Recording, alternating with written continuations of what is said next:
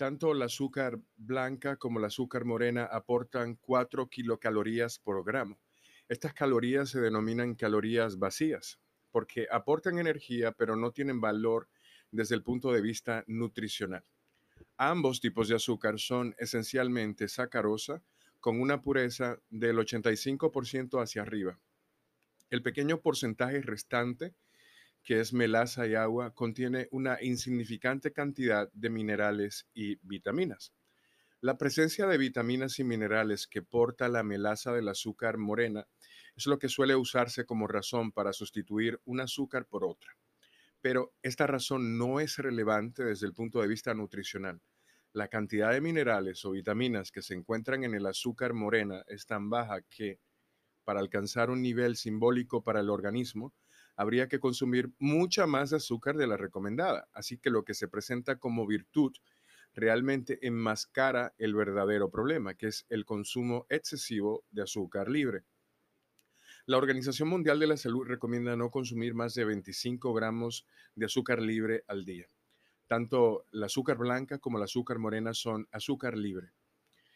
También hay que tener en cuenta que uh, la azúcar morena, por su contenido en melaza, que es amarga, tiene un poder edulcorante menor que la azúcar blanca, con lo que resulta tentador utilizar más cantidad para llegar al mismo dulzor. Si a esto le sumamos la errónea convicción de que es más saludable, a muchas personas no le temblará el pulso y utilizarán más azúcar morena de la que deberían añadirle si se tratase de azúcar blanca. En conclusión, no hay diferencias nutricionales relevantes entre el azúcar blanca y el azúcar morena. Ambas son azúcar libre y su consumo, según la Organización Mundial de la Salud, debería minimizarse. Sustituir la azúcar blanca por azúcar morena perpetúa el problema y en algunos casos lo sobredimensiona porque consumimos más, ya que tiene menos poder edulcorante y además es fácil caer en el error de creer que es un sustituto, saludable si queremos vitaminas y minerales, definitivamente no podemos buscarlos en el azúcar.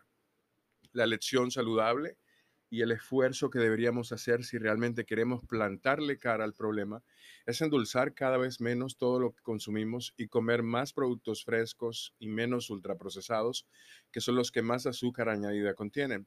Si lo logramos, obtendremos una recompensa realmente valiosa, que es descubrir el auténtico sabor de los alimentos y de las bebidas, incluyendo el café. Ahora viene la pregunta. A la hora de endulzar el café, ¿cuál debería escoger? ¿Azúcar blanca o azúcar morena?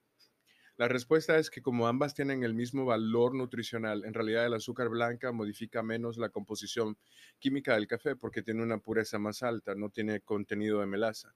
Sin embargo, en términos de sabor y en el caso particular del café dominicano, ese contenido de melaza se asemeja mucho a notas de sabor que tienen muchos cafés dominicanos, por lo cual este tipo de azúcar morena puede resaltar esos atributos, al mismo tiempo que por la cantidad de melaza puede hacer que el café se perciba un poco más amargo y la gente suele usar mayor cantidad de azúcar negra a la hora de endulzar el café.